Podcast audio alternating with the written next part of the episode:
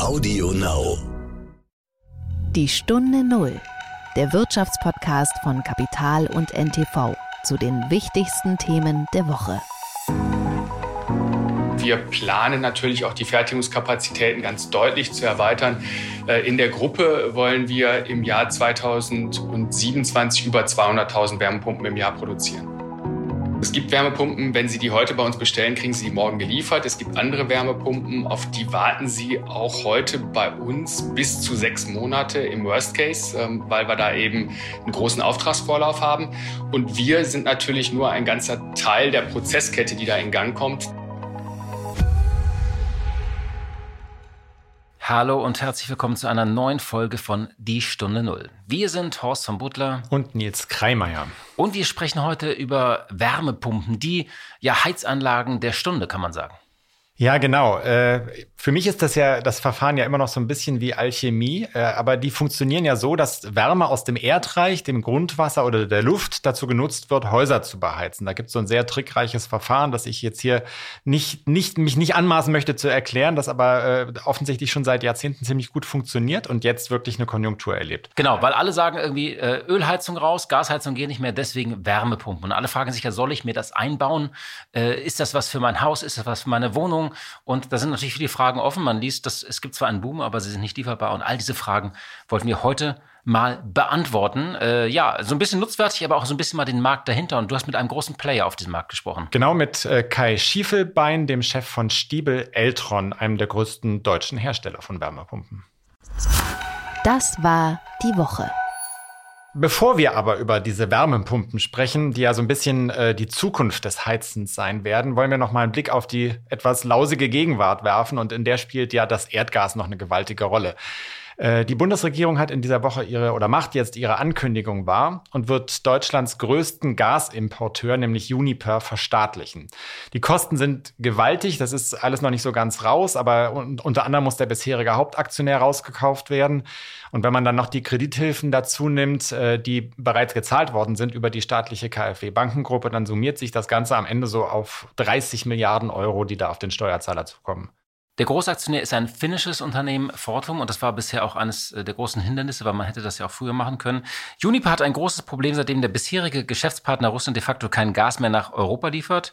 Ähm, und äh, ja, sie müssen deswegen sich das Gas teuer besorgen, können diesen Preis aber nicht weitergeben an die Kunden, zumindest bisher nicht. Und dann, ja, Nils, es gibt ja so eine Faustformel, wir haben ja einige Krisen auch schon wirklich jetzt gemeinsam als Journalisten hm. äh, ja nicht meistern müssen, aber analysieren müssen. Äh, wir kennen das aus den Finanzkrisen, wir kennen das äh, von der Corona-Pandemie äh, mit der Lufthansa es gibt eine Regel, die heißt, äh also rein raus und zwar schnell. Ähm, das, äh, und also die zweite Regel rettet man immer von vorne oder von hinten. Also wir haben bisher von hinten gerettet, also die Gaskunden unterstützen durch Pauschalen. Jetzt retten wir von vorne. Also wir gehen praktisch sozusagen nicht ganz ans Ende der, der Kette, die ein Problem hat gerade oder die äh, im Ausnahmezustand ist, sondern wir gehen am Anfang und gehen direkt rein, beherzt und sozusagen schnell und äh, ja, kraftvoll.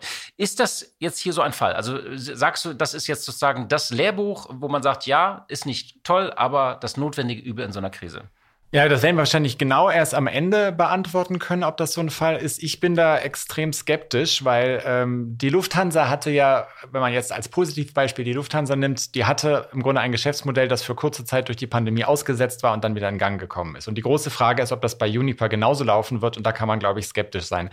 Ich glaube, man muss sich noch mal in Erinnerung rufen, woher dieses Unternehmen kommt. Die kommen ja aus dem alten Gashandelsgeschäft von E.ON und äh, die haben wiederum zusammengearbeitet mit äh, unter dem Dach von E.ON Ruhrgas und haben Jahrzehnte Erdgas aus Russland gehandelt. Äh, das Modell war, wir kaufen vergleichsweise billiges Pipeline-Gas aus Russland ein, haben langfristige Lieferverträge, müssen also nicht kurzfristig auf irgendwelchen Märkten zukaufen und reichen das dann an die deutsche Industrie und die Verbraucher weiter. Dieses Geschäft, und ich glaube, das muss man sich wirklich immer wieder klar machen, weil das, glaube ich, noch nicht bei jedem angekommen ist, ist vorbei. Das ist over und wird wahrscheinlich auch nicht dann zurückkommen, wenn das russische Militär nächste Woche äh, wie äh, unter einem Wunder die Ukraine wieder verlassen wird. Genau. Und Uniper muss dieses Gas teuer auf dem Spotmarkt einkaufen, auf dem Weltmarkt. Und wie gesagt, ich hatte es eben gesagt, kann die Preise nicht weiterreiten. Das funktioniert also nicht mehr. Ähm, man kann aber auch sagen, wenn Sie billiges Gas über Jahre gekauft haben, billiges russisches Gas, dann hängen wir auch alle so ein bisschen mit drin, wenn wir eine Gasheizung haben oder auch unsere Industrie. Also wir alle haben von diesem billigen Gas auch profitiert, äh, so bitter jetzt diese Rettung ist.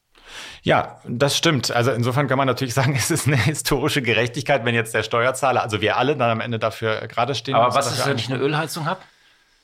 Äh, ja, jetzt gut. Du kannst natürlich sagen, äh, Öl aus Russland haben wir ja auch in großen Mengen eingekauft. Also wir haben uns auch beim Öl natürlich stark an Russland gekoppelt. Insofern ist man da auch nicht ganz aus der Nummer raus, fürchte ich. Also ich würde sagen, es ist wie in früheren Krisen, es ist eine Notrettung, ein notwendiges Übel. Aber du hast recht, ich würde dir zustimmen, mit einem ungewissen Ausgang. Bei Corona wusste man, wenn die Pandemie vorbei ist, wird die Lufthansa wieder fliegen. Die Lufthansa war davor auch gut aufgestellt. Es gab zwar jetzt manche Probleme, aber man sieht ja, der Staat ist ja gerade mit einem satten dreistelligen Millionengewinn da rausgegangen. Über allem steht ja die Frage, und da geht es, das geht über Juniper hinaus. Wie kann der Staat zum einen die Gasversorgung in dieser Krise sicherstellen und zum anderen, wie kann er die Preissteigerung abfedern? Und äh, jetzt muss er halt wie in früheren Krisen einen Bypass legen. In Finanzkrisen machen das oft die Notenbanken, indem sie einfach Liquidität bereitstellen und ähm, ja, es ist hier so ein bisschen komplizierter tatsächlich, weil ähm, also die Frage ist, ähm, wie kommen wir da wieder raus? Die ist unbeantwortet, aber das haben alle Staaten. Also Großbritannien hat ja diesen Preisdeckel eingeführt, die wissen auch nicht, wie sie wieder rauskommen. Die haben einen zweijährigen Preisdeckel auf Gas und Strom eingeführt. Das kostet sie vier Prozent des BIPs, zwischen 100 und 150 Milliarden Pfund. Ich glaube, in Summe kommt der Staat nicht drum herum, äh, etwas zu machen, also einfach sehr teuer zu retten. Ähm, er sollte den Kunden oder er muss den Gaskunden, ob das nun Privatkunden sind oder Industrie, zu einem gewissen Preis, der zumindest irgendwie vielleicht mit einem gewissen Aufschlag den Preis der vergangenen Jahre widerspiegelt, muss er eine gewisse Maß, eine gewisse Summe, glaube ich, garantieren, so bitter das ist. Ja, und den Rest muss er irgendwie selbst schultern. Und ähm, selbst wenn man das dann irgendwie auf eine Bad Bank tut, wie früher sozusagen, oder ein, ein großes Gaskonto, das dann abbezahlt wird, ich glaube, das ist die einzige Lösung leider in dieser Krise. Insofern, es ist eine ganz bittere Aktion, aber sie ist leider notwendig. Die Stunde Null. Das Gespräch. Kommen wir aber jetzt äh, weg von äh, der Rettungsaktion äh, zu der Aktion am Haus. Alle reden über Wärmepumpen. Äh, das ist so, alle sind jetzt Heizungsspezialisten geworden, bevor sie ähm, wieder Nationaltrainer werden im Dezember, äh, im Winter. Äh, was hast du denn rausgefunden bei diesem Gespräch mit Stiebel Eltron? Ja, also ähm, ich habe gesprochen mit Kai Schiefelbein, das ist ähm, der alleinige Chef derzeit bei Stiebel Eltron, äh, hat auch die Karriere, die er gemacht hat, im Grunde im Unternehmen selbst gemacht. Wurde 2007 zum Geschäftsführer ernannt und ist im Wesentlichen so für den ganzen technischen Bereich verantwortlich. Stiebel Eltron ist, äh, sitzt im niedersächsischen Holzminden und ähm, zählt zu den größten Herstellern von Wärmepumpen in Deutschland. Das ist ein, seit, ein Familienunternehmen, das es schon seit über seit fast 100 Jahren gibt und ist im ganzen Heizbereich äh, immer schon ziemlich stark gewesen. Und jetzt setzen sie halt sehr stark auf diese Wärmepumpen. Im vergangenen Jahr hat das Unternehmen um die 830 Millionen Euro Umsatz erwirtschaftet, hat 4000 Mitarbeiter. In diesem Jahr wird es wahrscheinlich noch, noch mal mehr werden an Umsatz. Äh, eine Milliarde wird angepeilt. Und das liegt unter anderem daran, dass sich dieser Auftragseingang für Wärmepumpen so unfassbar äh, entwickelt hat. Das Unternehmen sagt ungefähr verdoppelt. Sie gehen aber auch von einer, von einer Verdreifachung aus jetzt demnächst. Und deswegen versuchen sie auch die Kapazitäten für die Herstellung von Wärmepumpen massiv auszubauen und investieren da auch ordentlich. Man sieht eben, es gibt nicht nur Rettungen, es gibt auch Boom, aber die große Frage, die alle haben, wann wird denn die Wärmepumpe wieder geliefert? Man, man, sieht immer nur so in den Headlines, äh, dass man ein Jahr warten muss. Hat er die Frage beantwortet? Die hat er beantwortet. Ich möchte dem aber nicht vorgreifen. Wir wollen das einfach von Kai Schiefelbein am besten selbst hören. Genau, ich bin gespannt. Guten Tag, Herr Schiefelbein. Schöne Grüße nach Holzminden. Guten Tag, Herr Kreimeier. Schöne Grüße zurück. Ich habe heute Morgen äh, bei Google die Worte wie funktioniert eingegeben. Und jetzt raten Sie mal, was der erste Treffer bei der Autovervollständigung war.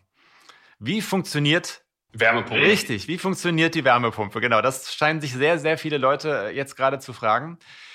Äh, keine Ahnung, muss man sich das so vorstellen, dass Ihnen die Werbepumpe derzeit äh, praktisch am Werkstor aus den Händen gerissen wird? Oder wie sieht das aus?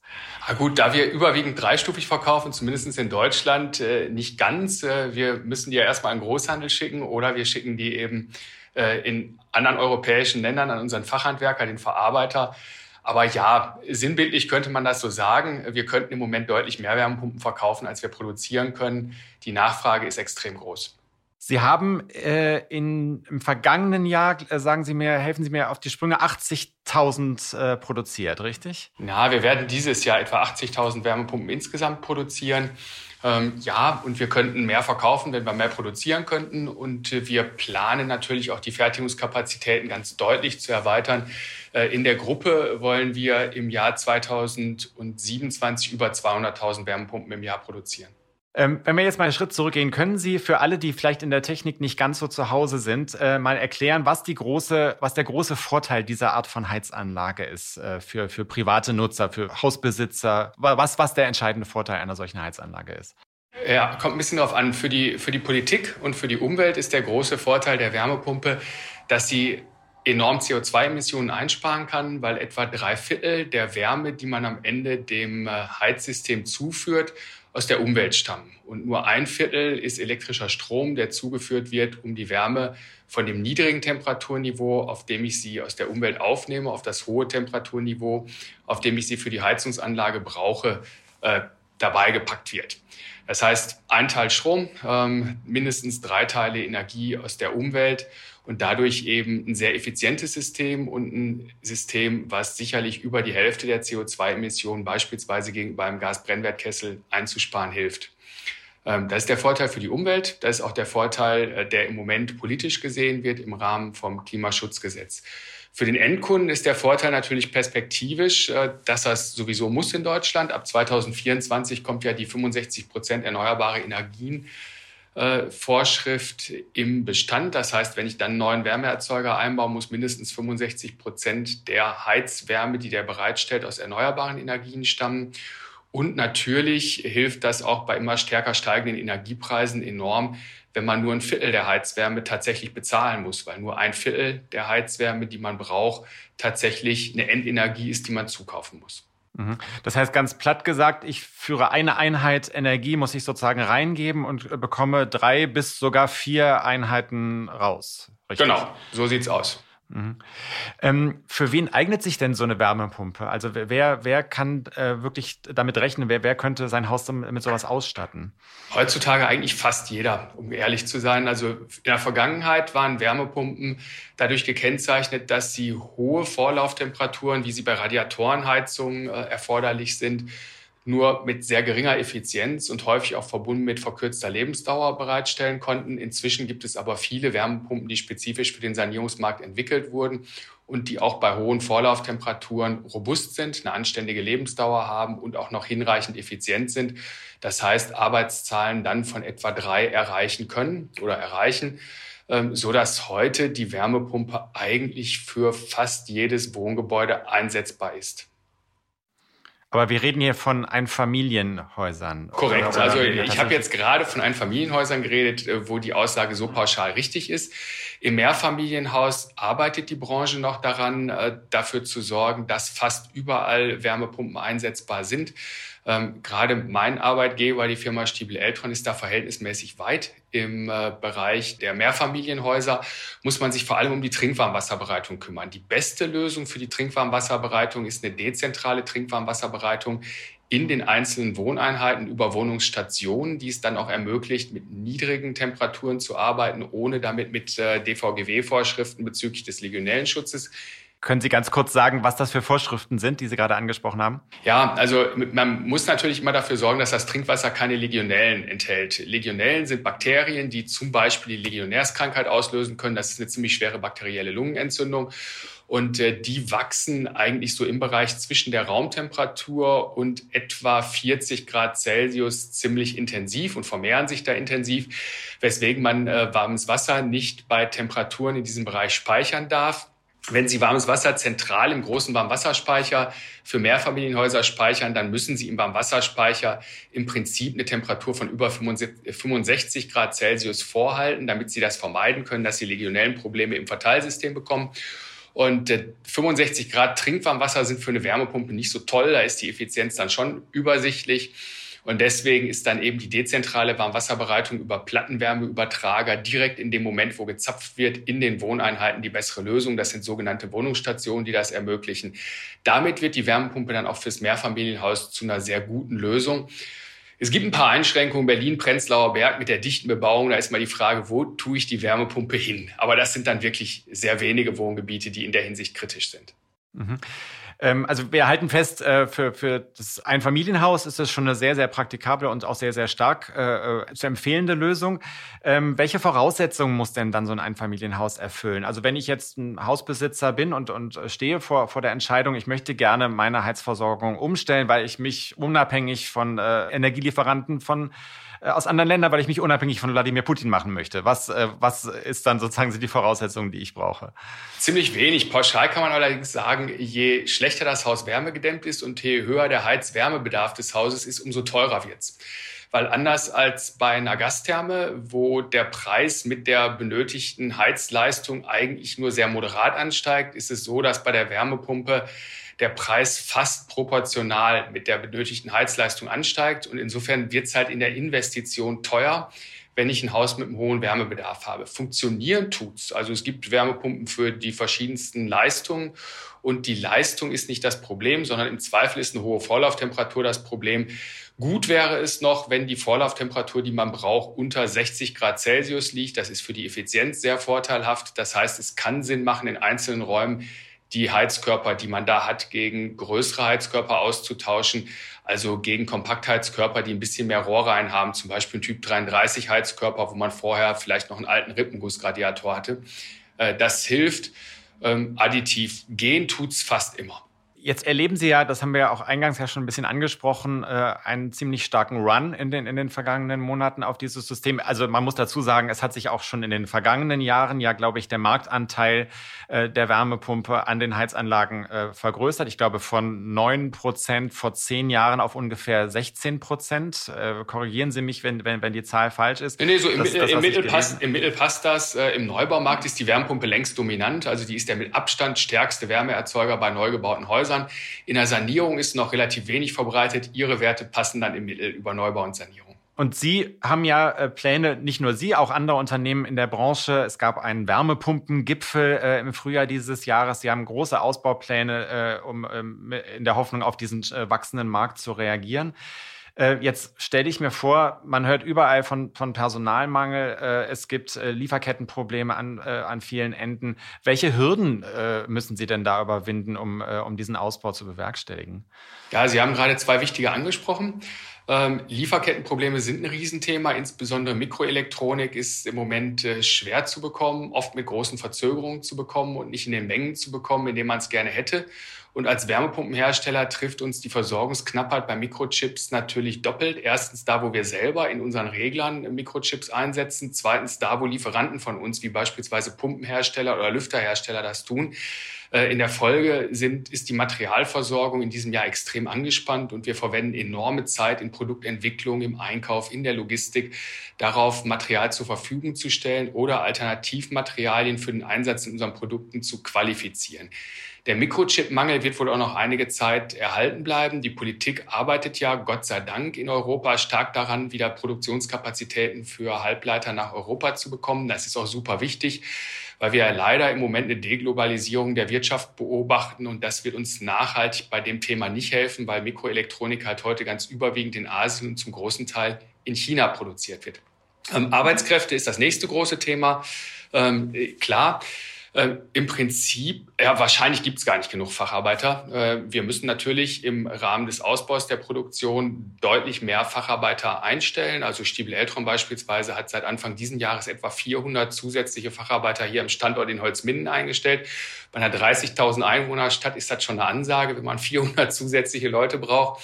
Ähm, das ist in anderen äh, Gegenden, wo Heizungshersteller ansässig sind, eigentlich in etwa genauso. Ähm, wir bekommen mittlerweile auch eine ganze Reihe unserer Arbeitnehmer über europäische Arbeitskräftevermittler, einfach weil wir in der Region nicht mehr finden.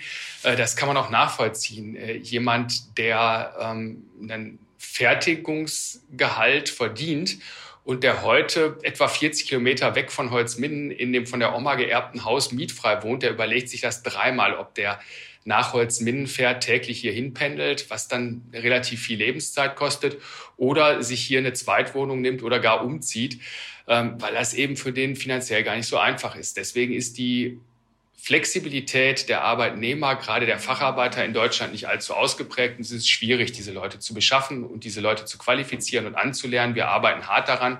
Wir machen das gerne, aber es ist äh, was, was unsere Organisation stark belastet. Ansonsten, klar, wir müssen Kapazitäten erhöhen. Das ist äh, natürlich mit großen Investitionen verbunden. Das starke Wachstum des Marktes führt natürlich gleichzeitig auch zur Cashflow-Bindung in Beständen und Forderungen. Äh, so dass dieses Wachstum, was sich lustig anhört, aber für den Cashflow eines Unternehmens eine starke Belastung ist und nicht so ganz einfach zu bewältigen ist. Bei Stiebel Eltron sind wir froh, dass wir mit sehr guten Banken zusammenarbeiten, die uns in diesem Prozess unterstützen. Mhm. Das heißt, so ein Wachstum muss man auch erstmal äh, finanziert bekommen einfach. Ja, klar. Das weiß jeder, der es mal. Wir reden ja von, jeder, der es mal wir reden ja von, ja, wir reden ja von 600 Millionen äh, Euro, die Sie da anvisieren, richtig? Ja, also Stiebel Eltron wird, ja, äh, wir werden äh, die nächsten Jahre bis einschließlich 2027 nach unserer Planung 600 Millionen Euro in den, Unter in den Produktionsstätten der Stiebel Eltron Gruppe investieren müssen. Ähm, ja, wir werden einen kleinen Teil davon auch kreditfinanzieren müssen, weil eben das Wachstum nicht nur bei Investitionen Geld kostet, sondern eben auch bei dem Aufbau von Forderungen und Beständen. Und die laufen ja vor. Ich bekomme das Geld ja erst für Produkte, die ich verkauft habe. Aber erstmal muss ich die viel mehr Produkte, die ich herstellen will, äh, die muss ich produzieren und dafür brauche ich Material. Das Material muss ich einkaufen. Das heißt, ich muss ja den Umsatz der Zukunft vorfinanzieren, was auch Cashflow belastend ist. Ähm, jetzt ist das eine ja das, was Sie geschildert haben, also die äh, Flaschenhälse auf der Seite der Produktion, äh, äh, Lieferketten, Sie haben es äh, selbst geschildert, elektro elektronische Bauteile, die erstmal da sein müssen. Das andere ist, dass äh, die Wärmepumpen, die Sie herstellen, ja dann auch installiert werden müssen. Äh, inwieweit können Sie eigentlich da auch mit eingreifen? Also inwieweit gehört das zu Ihrem Angebot und wie weit müssen da Leute geschult werden, neu angelernt werden? Wie sieht das aus? Ja, Stiebel Eltron selbst installiert natürlich nicht für den, für den Kunden. Kunden, für den Haushersteller oder für den Endkunden. Ähm, die Installateure sind unsere Kunden und wir werden uns tunlichst äh, nicht in den Wettbewerb zu unseren eigenen Kunden begeben. Aber wir schulen natürlich im Moment ganz enorm viele Fachhandwerker und die Nachfrage nach Schulung für das Thema Wärmepumpe ist auch enorm gestiegen weil natürlich inzwischen sehr viele Fachhandwerker, die in der Vergangenheit Gas- und Ölkessel installiert haben, erkannt haben, dass sie in der Zukunft, wenn sie weiterhin ihren Beruf ausüben wollen, Wärmepumpen installieren müssen und die wollen und müssen dafür qualifiziert werden. Dafür bieten wir Schulungsprogramme an. Der Bundesverband Wärmepumpe hat ja gemeinsam mit dem VDI die VDI 4645 als Schulungsgrundlage für Wärmepumpen erarbeitet. Die Firma Stiebel Eltron ist eines der ersten Unternehmen, was nach dieser Grundlage der VDI 4645 auch begonnen hat, Handwerker zu schulen. Wir schulen danach Handwerker. Und äh, wer immer bereit ist, Heizungsbauer heute auszubilden dafür, dass sie Wärmepumpen installieren können, der wird eine große Nachfrage haben. Das ist auch super wichtig. Die Installation einer Wärmepumpe dauert heute teilweise bis zu viermal so lange im Sanierungsmarkt wie die, der Austausch des bestehenden Gaskessels. Ähm, man kriegt diese Zeit vielleicht runter aufs Doppelte, aber darunter, also doppelt so lange, wird es auch nachhaltig dauern, eine Wärmepumpe zu installieren, wie es dauern würde, einen Gaskessel auszutauschen. Was einfach eine Folge davon ist, eine Wärmepumpe besteht normalerweise aus dem Außenteil, aus dem Innenteil. Man braucht Kernlochbohrungen, man muss den ganzen Kram anschließen und man muss eben häufig den, äh, den, den Schaltkasten umbauen, um den Doppeltarifzähler unterzubringen. Äh, für die Wärmepumpe, während der Gasanschluss für den Gasthermenaustausch ja in der Theorie schon vorhanden wäre, auch wenn einem das nicht viel hilft, wenn man in der Zukunft kein Gas mehr bekommt. Das heißt, es ist ein sehr viel großflächiger Umbau äh, nötig dann. Ja, es ist einfach mehr zu tun bei der Sanierung mit der Wärmepumpe als beim Gaskesselaustausch. Und deswegen brauchen wir mehr Fachhandwerker, die das können. Mit den bisherigen äh, Fachhandwerkern äh, geht das sicherlich so etwa 500.000 äh, Wärmepumpen, die ja die Politik gerne im Jahr 2024 neu in den deutschen Heizungsmarkt bringen würde, in den Markt zu bringen.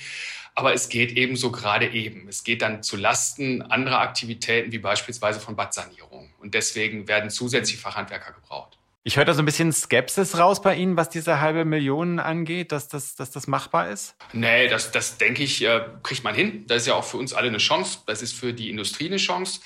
Ähm, das ist aber auch für das Fachhandwerk eine Chance, äh, weil grundsätzlich ist es ja nichts Schlechtes, wenn Arbeitsplätze geschaffen werden. Ähm, nee, es müssen halt nur Arbeitsplätze geschaffen werden. Ich glaube, da wird man sich in naher Zukunft drüber freuen. Die E-Mobilität ist ja sicherlich kein Booster für das äh, Kfz-Gewerbe. Ich glaube nicht, dass in den Autowerkstätten in zehn Jahren noch genauso viele Leute arbeiten, wie das heute der Fall ist, weil eben Elektroautos viel, viel weniger wartungs- und reparaturanfällig sind als die Verbrennungsmotorautos, die wir heute haben. Und natürlich wird man sich irgendwann darüber freuen, dass diese Leute dann beispielsweise als Fachhandwerker für die Heizungsinstallation Arbeitsplätze finden werden. Aber im Moment ist es natürlich erstmal eine Herausforderung, das schnell genug zu bewerkstelligen. Das klingt so ein bisschen nach einem Aufruf an Kfz-Mechaniker, jetzt schleunigst umzuschulen. Ja, super gerne. Also ich glaube, dass äh, da würden sich viele Handwerker darüber freuen, weil die Leute ja auch gut qualifiziert sind und Leute mit einer guten handwerklichen, technischen Qualifikation, die können das natürlich auch relativ schnell erlernen. Klar. Also wir freuen uns über jeden, der das machen will. Beispielsweise bei uns im Kundendienst haben wir inzwischen auch ein äh, Ausbildungsprogramm für Quereinsteiger aufgelegt wo wir Leute aus angrenzenden Branchen dafür qualifizieren, bei uns als Kundendiensttechniker zu arbeiten. Denn es macht ja keinen Sinn, dass man sich auf die verhältnismäßig wenigen verfügbaren Arbeitskräfte mit der ganzen Branche stürzt und sich die gegenseitig wegkauft. Das ist dann zwar vielleicht für den Einzelnen, der dadurch ein erhöhtes Gehalt bekommt, ganz schön, aber für die Branche keine Lösung. Ähm, aber wir haben schon festgestellt, wir haben jetzt im Moment äh, äh, zumindest eine angespannte Lage, was das angeht. Wie lange muss ich mich denn als, wenn ich mich heute entscheiden würde, umzustellen, auf was für Wartezeiten muss ich mich da derzeit einstellen? Können Sie das ungefähr abschätzen, auch wenn das nicht, nicht Teil Ihres Geschäftsmodells das ist? Das hat natürlich eine Bandbreite. Ähm, also es gibt Wärmepumpen, wenn Sie die heute bei uns bestellen, kriegen Sie die morgen geliefert. Es gibt andere Wärmepumpen, auf die warten Sie auch heute bei uns bis zu sechs Monate im Worst Case, ähm, weil wir da eben einen großen Auftragsvorlauf haben haben. Und wir sind natürlich nur ein ganzer Teil der Prozesskette, die da in Gang kommt. Danach muss halt der Fachhandwerker dann auch Zeit finden, bei Ihnen zu installieren. Ähm, ich kenne eine ganze Reihe großer, guter Fachhandwerker, die heute sagen, äh, wenn jemand nächstes Jahr im September eine Wärmepumpe haben sollte, sollte er die heute bei Ihnen bestellen. Also Wartezeiten von bis zu einem Jahr sind durchaus gängig. Und jetzt ist es ja so, ähm, Sie haben gesagt, äh, der ähm, äh, die Relation zu dem, was am Ende rauskommt, ist, ist eine gute mit 1 zu 3 oder sogar bis 1 zu 4. Äh, trotz allem muss ich am Anfang Strom reingeben. Und jetzt äh, fragt man sich äh, bei dem großen Ziel äh, der Energiewende, die wir als Land ja äh, verfolgen, ist ja wahrscheinlich das Sinnvollste, wenn dieser Strom, der da reinfließt, dann auch aus erneuerbaren Quellen kommt. inwieweit kann man das, lässt sich das kombinieren? Gibt es da schon Komplettlösungen, die angeboten werden?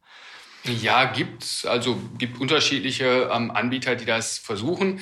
Was jeder tut, was wir auch tun, ist Energiemanagementsysteme anzubieten, die den PV-Eigenstromverbrauch maximieren ähm, weiter maximieren als alleine mit, also ein Energiemanagementsystem bringt schon eine ganze Menge. Also man, wir haben äh, Anlagen im Feld laufen, wo 60 Prozent äh, des benötigten Stroms für Wärmepumpenanlagen ähm, aus dem äh, eigenen PV-Strom äh, bereitgestellt werden, was sehr viel ist, gemessen an dem, was man so von Hochschulen vor einigen Jahren gehört hat, wo ja immer, ja, die Gleichzeitigkeit im Winter ähm, äh, zwischen Heizen und, und PV-Strom ist nicht gut. Also man kriegt damit eine ganze Menge hin, alleine mit dem Energiemanagement. Wenn man dann weiter hoch will als diese 60 Prozent, die man mit einem exzellenten Energiemanagementsystem schaffen kann, dann muss man auch Batterien zusätzlich einsetzen. Ähm, grundsätzlich ist natürlich Energieautarkie extrem teuer und nicht immer wirtschaftlich und das Stromnetz ist ein exzellenter Speicher. Also man muss an der Stelle nicht autark arbeiten.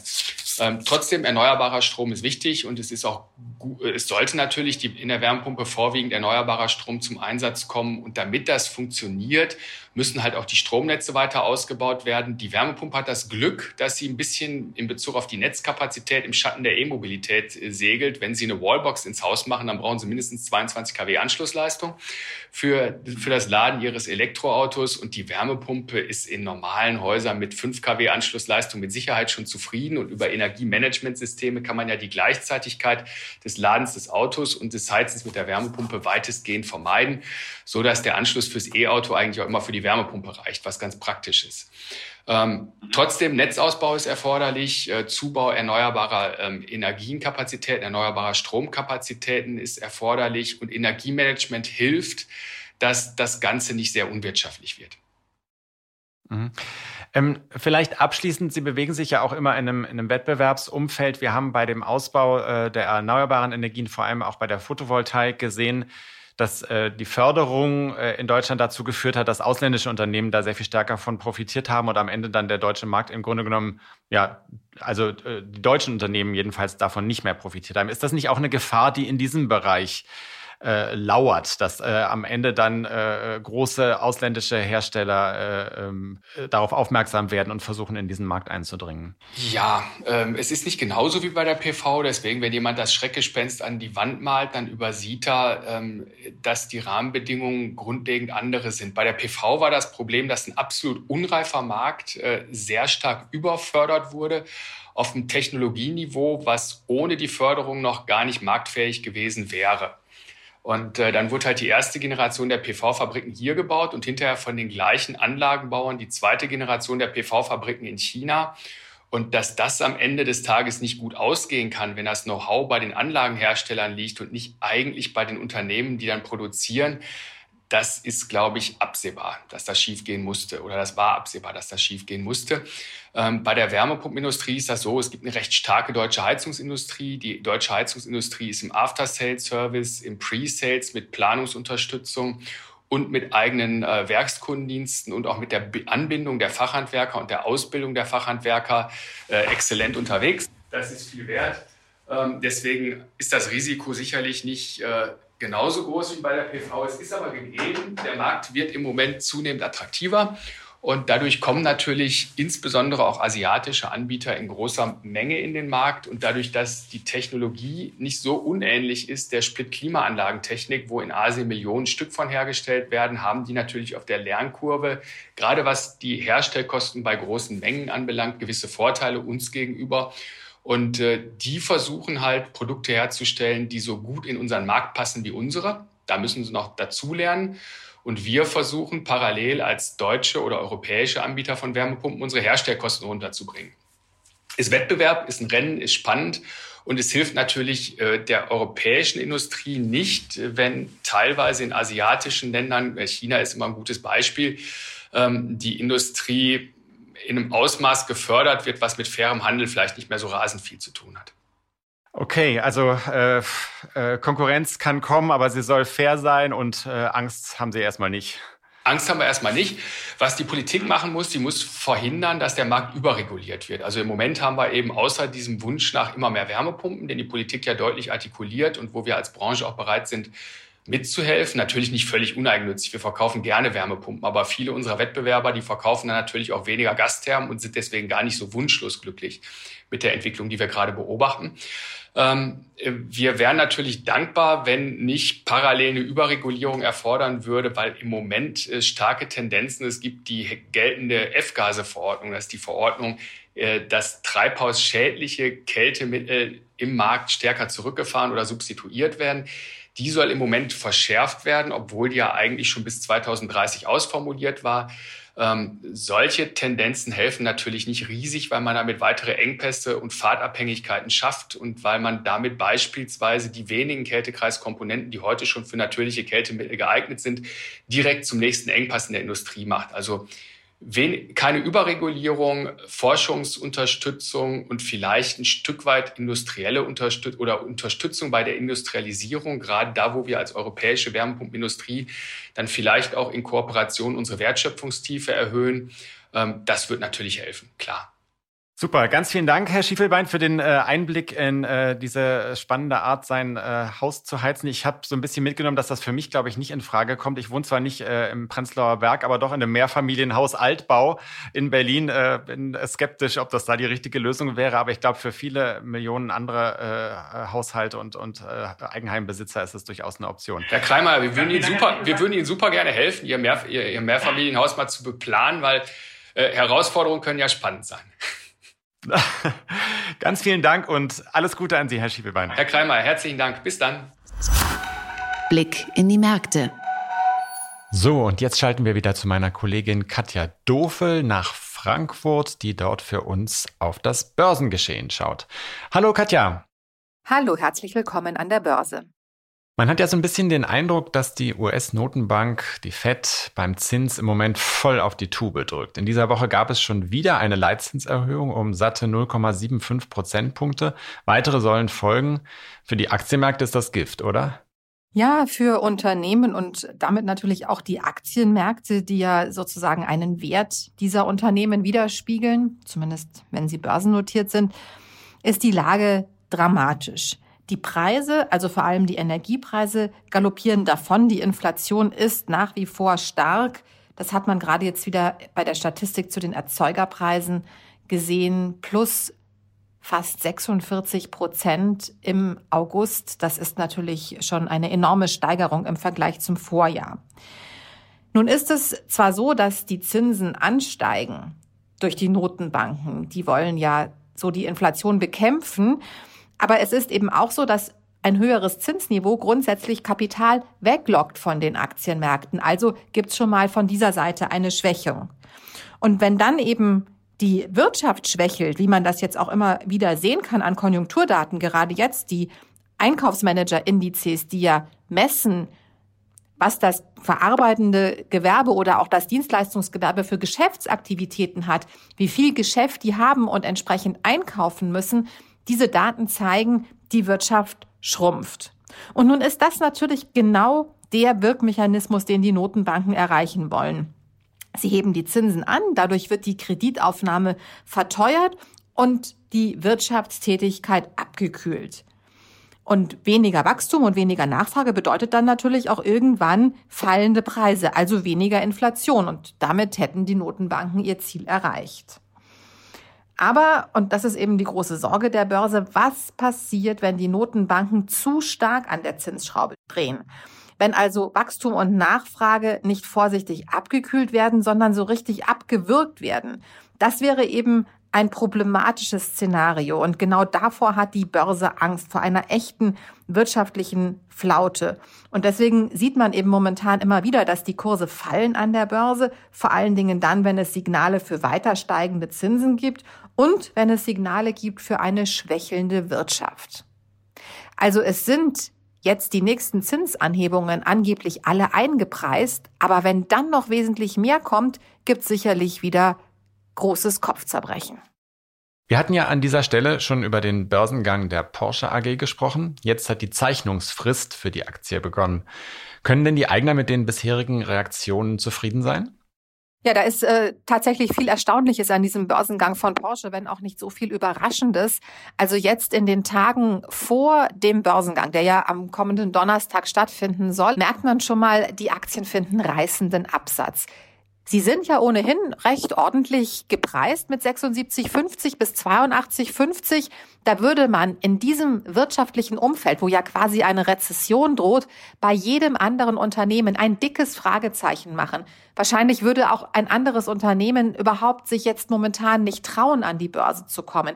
Bei Porsche ist das alles nebensächlich, weil Porsche eine starke Marke ist. Es ist ein Luxusobjekt. Das heißt, es ist ein Objekt für Kunden, die zahlungskräftig sind und ähm, für die es wahrscheinlich keine so große Rolle spielt, ob es der Wirtschaft gerade gut geht oder nicht so gut geht. Sie haben einfach das nötige Kleingeld. Und ähm, die Aktionäre, die ja nun in den vergangenen Tagen auch häufig gehört haben, dass es gar nicht so viele Aktien gibt, dass man froh sein kann, wenn man welche bekommt und dass das in erster Linie funktionieren wird, wenn man ein Depot hat bei einer der Banken, die eben diesen Börsengang begleiten. Das hat wahrscheinlich dazu geführt, dass eben Kleinaktionäre beziehungsweise die Banken besonders viel gezeichnet haben, weil sie natürlich hoffen, sie kriegen irgendwas und können dann zumindest ein bisschen was verteilen unter ihren Kunden. Und da zeigt sich eben, dass jetzt schon vor dem ersten Handelstag eine große Nachfrage da ist und zwar so groß, dass es in diesem sogenannten Handel per Erscheinen, also wo jetzt mit Aktien gehandelt wird, die es noch gar nicht in echt gibt auf dem Markt, dass da eine Preisspanne von 91 bis 94 Euro steht, also noch deutlich, deutlich über dem ohnehin schon hohen Preis. Und das zeigt eben, wie groß das Interesse ist, wie stark Porsche ganz wahrscheinlich an die Börse fahren wird. Die Frage ist dann natürlich, hält der Kurs oder droht dann der Absturz? Also es gibt natürlich durchaus auch Experten, die sagen, mh, hm, man sollte da vorsichtig sein und es gibt durchaus auch ein paar Dinge bei Porsche, unter anderem die Verschachtelung mit den Konzernen zwischen den Familien, die einen nachdenklich stimmen könnten und die vielleicht auch dann mittelfristig da irgendwie einen Schatten werfen könnten. Aber am Ende ist Porsche einfach stark und wie stark, das sehen wir dann nächsten Donnerstag. Danke, liebe Katja, und bis zur nächsten Woche. Tschüss. Tschüss und herzlichen Gruß nach Berlin und natürlich überall dahin, wo Sie uns heute zugehört haben. liebe Hörerinnen und liebe Hörer, das war's für heute mit der Stunde Null. Äh, vielen Dank für Ihre Zeit und für Ihre Treue. Und ähm, ja, kommen Sie gut übers Wochenende. Und bleiben Sie warm. Machen Sie es gut. Tschüss. Bleiben Sie warm, das ist ganz lustig. Sonst hieß es immer, bleiben Sie gesund in der Pandemie. Jetzt heißt es wohl, bleiben Sie warm. Das ist die neue Formel dieser Krise. Ja, es klingt jetzt ein bisschen lustig, ist natürlich sehr ernst, aber ab und zu ist ja auch mal ein Augenzwinkern möglich. Machen Sie es gut. Die Stunde Null, der Wirtschaftspodcast von Kapital und NTV zu den wichtigsten Themen der Woche.